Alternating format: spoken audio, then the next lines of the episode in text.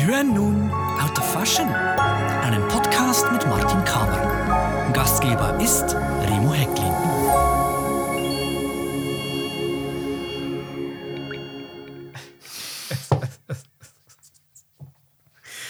Geschätzte Zuhörerinnen, geschätzte Zuhörer, herzlich willkommen zu einer weiteren Folge des Podcasts Out of Fashion mit Martin Kamer, der jetzt mir gegenüber sitzt, um mich aus der Fassung zu bringen versucht mit seinem Negroni in der Hand. Wir kommen von einem ausgesprochen guten, kurzfristig improvisierten Abendessen. Leckeren das Abendessen. Ist sehr lecker. Und wir haben auch äh, etwas dazu getrunken. Das äh, soll auch so sein. Da habe ich auch Verständnis dafür. Wir hatten äh, leckeren Champagner und wir hatten zu Beginn Negroni, genau. Und jetzt entsprechend sind wir auch äh, bereit für diese neue Folge des Podcasts. Und während des Abendessens sind wir auf die Idee gekommen, wir könnten heute eine Folge machen, in der es um Motten geht. Ja, in dieser Folge geht es also um einen der größten Feinde eines Sammlers historischer Mode, die Motte. Martin. Motten, die Feinde von Textilien, antiken Textilien und historischen Kleidern. Das ist wirklich ein Problem und das muss man bekämpfen. Und ist es im Verlauf deiner Karriere auch schon vorgekommen, dass du Kleider verloren hast, dass Kleider Opfer der Motten wurden?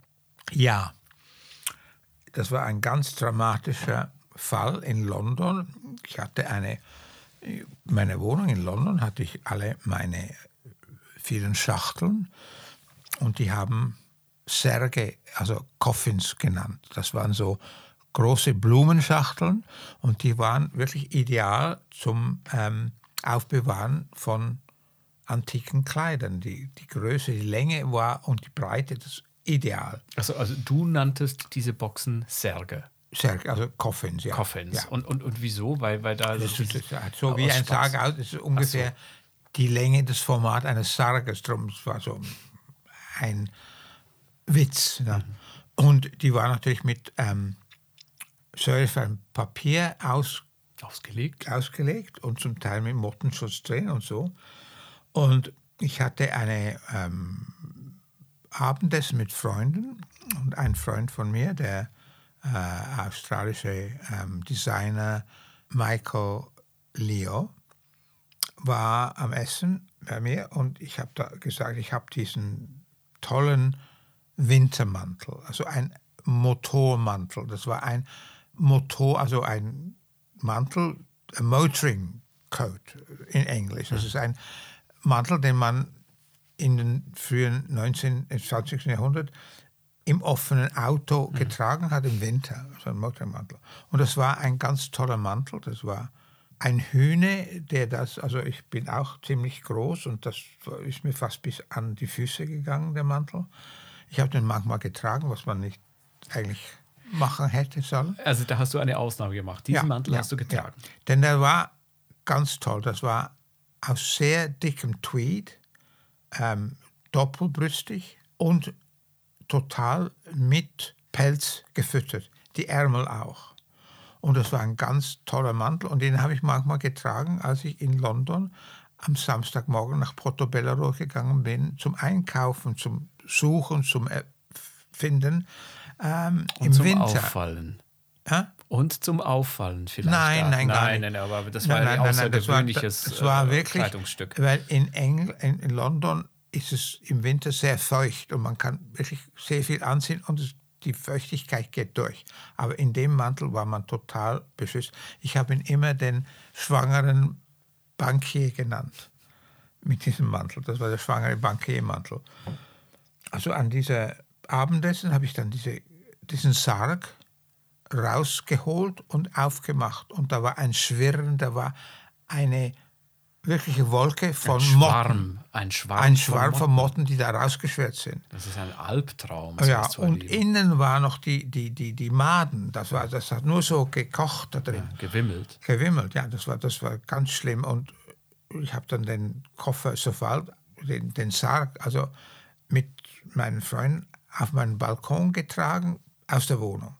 Und Michael hat gesagt, ich komme dir morgen helfen, das auszusortieren. Er ist dann auch gekommen und wir sind dann durch alle anderen Schachteln gegangen. Wir mussten durch alles Das durchgehen. hört sich schrecklich an. Also musstet es waren viele Schachteln. Jede einzelne Box aufmachen Ah, ja, und überprüfen. Und da habe ich, Gott sei Dank ist das passiert, denn ich hatte ein sehr schönes ähm, 1860er Männerensemble, ein, ein Freizeitanzug aus ähm, Kaschmir mit Indien, mit indischer Stickerei. Das ein bisschen angeknabbert schon, konnte ich aber noch Das retten. konntest du geradezu retten, aber Kaschmir ist ja eigentlich so das, Das Leibspeise der das Motten. ne? Leibspeise. Und dann hatte ich noch ein Ensemble, ein, ähm, eine Jack Jacke und ein Gilet aus grünem Wollsamt, Velour d'Utrecht, um 1840. Und da hatten sie auch ein bisschen angefangen zu knabbern, das konnte ich aber retten. Aber als wir dann am anderen Tag die Schachtel aufgemacht haben, da war alles kaputt, da musste ich alles wegwerfen. Da war der, der Mantel, der, der tolle Mantel, da waren auch noch ein paar Pelzcapes drin und noch einen schönen Frauenwintermantel in Tweed und mit, mit, mit Pelz.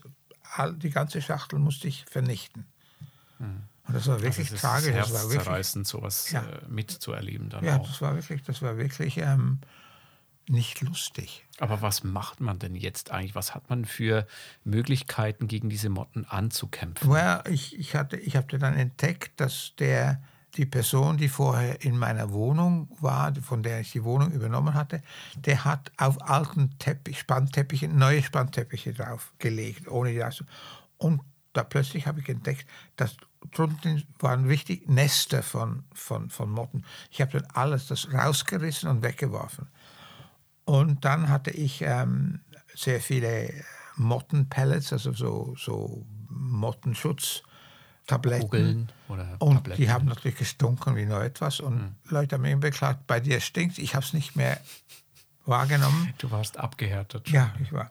Und dann ähm, habe ich in Frankreich äh, entdeckt, in Paris war ich bei einer Händlerin, die, die ich kannte, äh, befreundet hatte.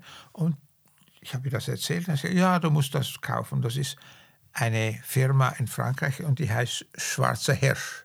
Und die sind natürlich, das sind so Bomben, die man dann äh, loslässt und dann auf, aus, dem, aus der Wohnung flieht. Dann rennt man raus und lässt das dann für zwei Tage da drin. Und äh, die sind aber sehr effizient.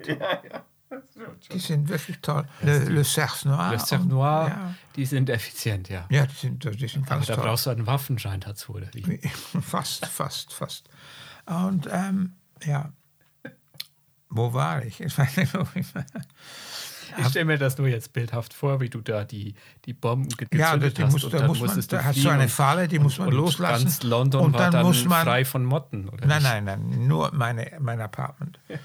Und ähm, ich habe dann, ich habe eine Empore und habe ich losgelassen und runtergerannt und dann unten auch. Und dann, das war immer, wenn ich weggegangen bin für zwei Wochen, pff, losgelassen. Dann hast du wieder eine Bombe gezündet. Ja, Hast du heute noch von diesen schwarzen Hirschen? ja. ja ich habe noch Ja, ein paar Bomben hier. hier. in meinem Schrank. Ich brauche sie zwar hier in der Schweiz nicht, das ist, aber auf jeden Fall habe ich dann auch entdeckt, dass Motten, die haben ja sehr gern Kaschmir.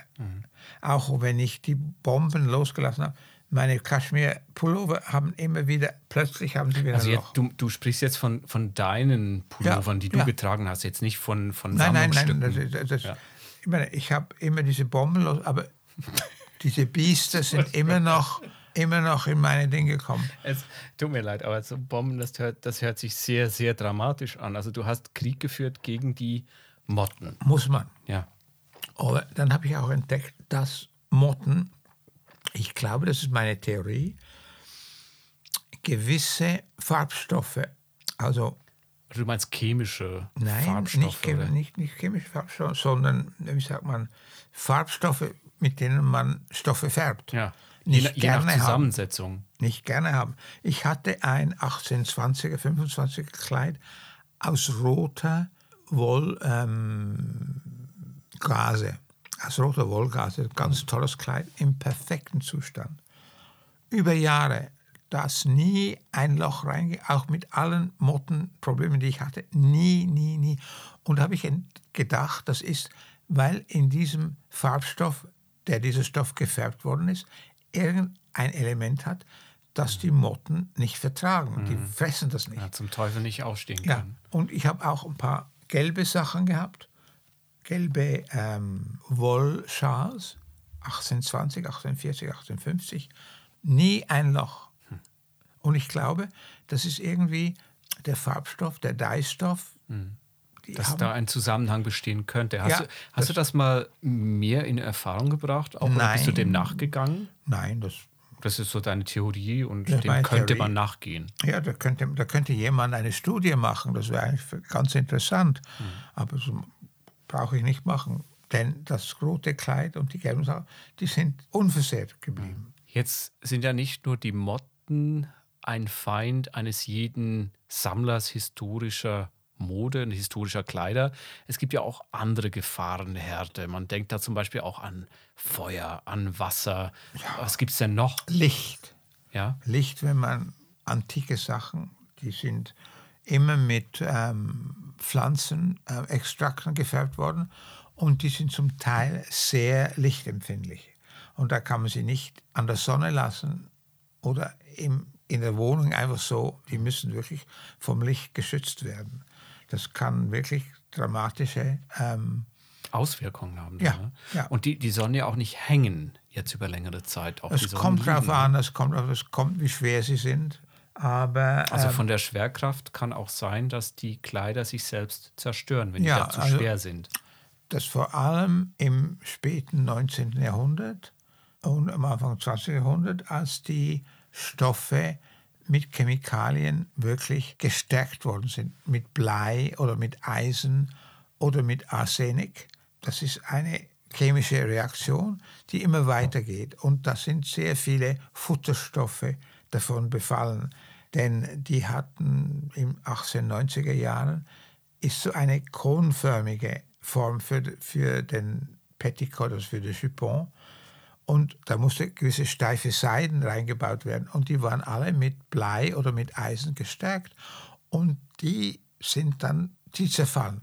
Also du meinst, der chemische Prozess, der ist unaufhaltsam. Unaufhal- der geht, unaufhaltbar. geht Der weiter, geht weiter und führt dazu, ja. dass die Kleider früher oder später sich selber dann auch Also äh, besonders die, zerstören. die Futter. ja, Und das ist auch bei äh, Charles Friedrich Worth, ähm, Couturekleider, ein Problem. Diese ähm, Futterseiden sind sehr fragil und sie zerstören sich. Man kann manchmal, es war eine Auktion in London ähm, mit Kleidern aus einer, aus einer Princeton House in, in Deutschland. Die hatten sehr tolle Kleider von Wien und von, Lon von Paris. Und die waren im perfekten Zustand in den Koffern, im Dachstuhl. Die sind dann runtergenommen worden und dann nach London gebracht und an die Auktion ausgestellt. Und da konnte man praktisch zuschauen, wie sie sich zersetzt haben. das war- heißt, andere Äh, Luft, andere Luft, Licht. andere, ja. Ja. Und das war wirklich, ähm, Das hört sich alles sehr dramatisch an. Ist, äh, es dramatisch. heute noch ein Problem, gegen das du ankämpfen musst? Jetzt zum Beispiel die Motten. es ist auch ein Problem mit 19, später 1950er Jahre und vor allem die, 8, die 1960er Jahre mit den Plastik-PVC und den Plastiksachen. PVC, ja. PVC, ja. ja. Courage und gewisse Designers, die das gebraucht haben, Hm. äh, Cardin und so. Und die schmelzen. Wie? Also das heißt, Das, diese die, die, PVC der schmilzt. Stoffe, wenn man sie jetzt das als ist- Stoffe ist bezeichnen Stoff, kann, Das das ist nicht Stoff, das ist irgendwie eine Plastikfolie oder so. Mhm. die Und zersetzt sich auch. Also die wird dann irgendwann, Ja. ja. Ich habe, ich hatte auch ein nicht so altes, einen, eine Regenjacke von Issemiake in schwarzem Plastik, also schwarze PVC. Und die hatte ich in meinen Kleiderschrank gehängt. Ein paar Jahre, zwei Jahre. Sehr schöne Jacke. Da bin ich in meinen Schrank gegangen und ich hatte eine weiße Sommerleinenhose. Die wollte ich anziehen. Die nehme ich raus und da hat so schwarze Striche auf der Hose. Was ist denn das? Und die war neben der Issemjacke Plastikjacke Ja, die, hab, die haben neben, nebeneinander gehangen. gelebt, ja. Die, die Jacke ist wirklich geschmolzen. Die, die ist da verlaufen und hat auf der weißen Hose diese schwarze. St- Und ich musste beide wegwerfen. Das konnte ich nicht retten. Also das ist wirklich ein Problem. Diese, Im 18. Jahrhundert hat es nicht so viele Probleme. Das, die Seiden sind da äh, total natural. Also die Motten mögen keine Seide. Ne? Also die Meistens nicht, ja. bevorzugen Ja, die besogen Wolle, Wolle und Kaschmir. Kaschmir, das, Ja, ist, Kaschmir ist, das das, ist so- das, das Festessen, Ja. das Festfressen. Ja. Und nur im 18. Jahrhundert, das Problem ist manchmal mit Schwarz. Denn Schwarz ist mit Eisen, die schwarze, mit Eisen versetzt. mit Eisen, man macht schwarze Farbe verfärben mit Eisen. Und das rostet. Und da hat man manchmal 18. Jahrhundert Stoffe und die, sind, die waren mit schwarzen ähm, Motiven und die sind alle rausgefallen. Das heißt, die sind jetzt orange oder wie? Nein, die sind sogar weggefallen. Ach so, die ganz weg. Okay. Ich habe auch schon neun, Anfangs 19. Jahrhundert ähm, Stoffe, Baumwollstoffe, die waren bedruckt und zum Teil mit Schwarz bedruckt. Und wo das Schwarz war, ist der Stoff rausgefallen. Das war dann wie eine Spitze. Das ist ganz kurios, ja. Ja, lieber Martin, ich drücke dir beide Daumen, dass du in Zukunft von Mottenplagen versehrt bist und dass du oder dass deinen Sammlungsgegenständen, deinen Kleidern nichts Schlimmes widerfährt. Vielen Dank für diese spätnächtliche Episode, für die wir uns sehr spontan entschieden haben. Ich glaube, es hat sich gelohnt. Aber jetzt ist Schluss, oder? Ja, jetzt, jetzt, jetzt, ist, ist, äh, ist wirklich Schluss. Es ist jetzt was. jetzt nehmen wir noch einen, einen letzten Absacker. Ja. Und, und dann. Ähm, Gute Nacht, liebe Ja, gute Leute, Nacht. und vielen Dank fürs Zuhören. oder guten Morgen, wann immer ihr auch diese Episode euch anhört. Vielen Dank fürs Zuhören und bis zum nächsten Mal bei der nächsten Folge. Tschüss. Ja, tschüss.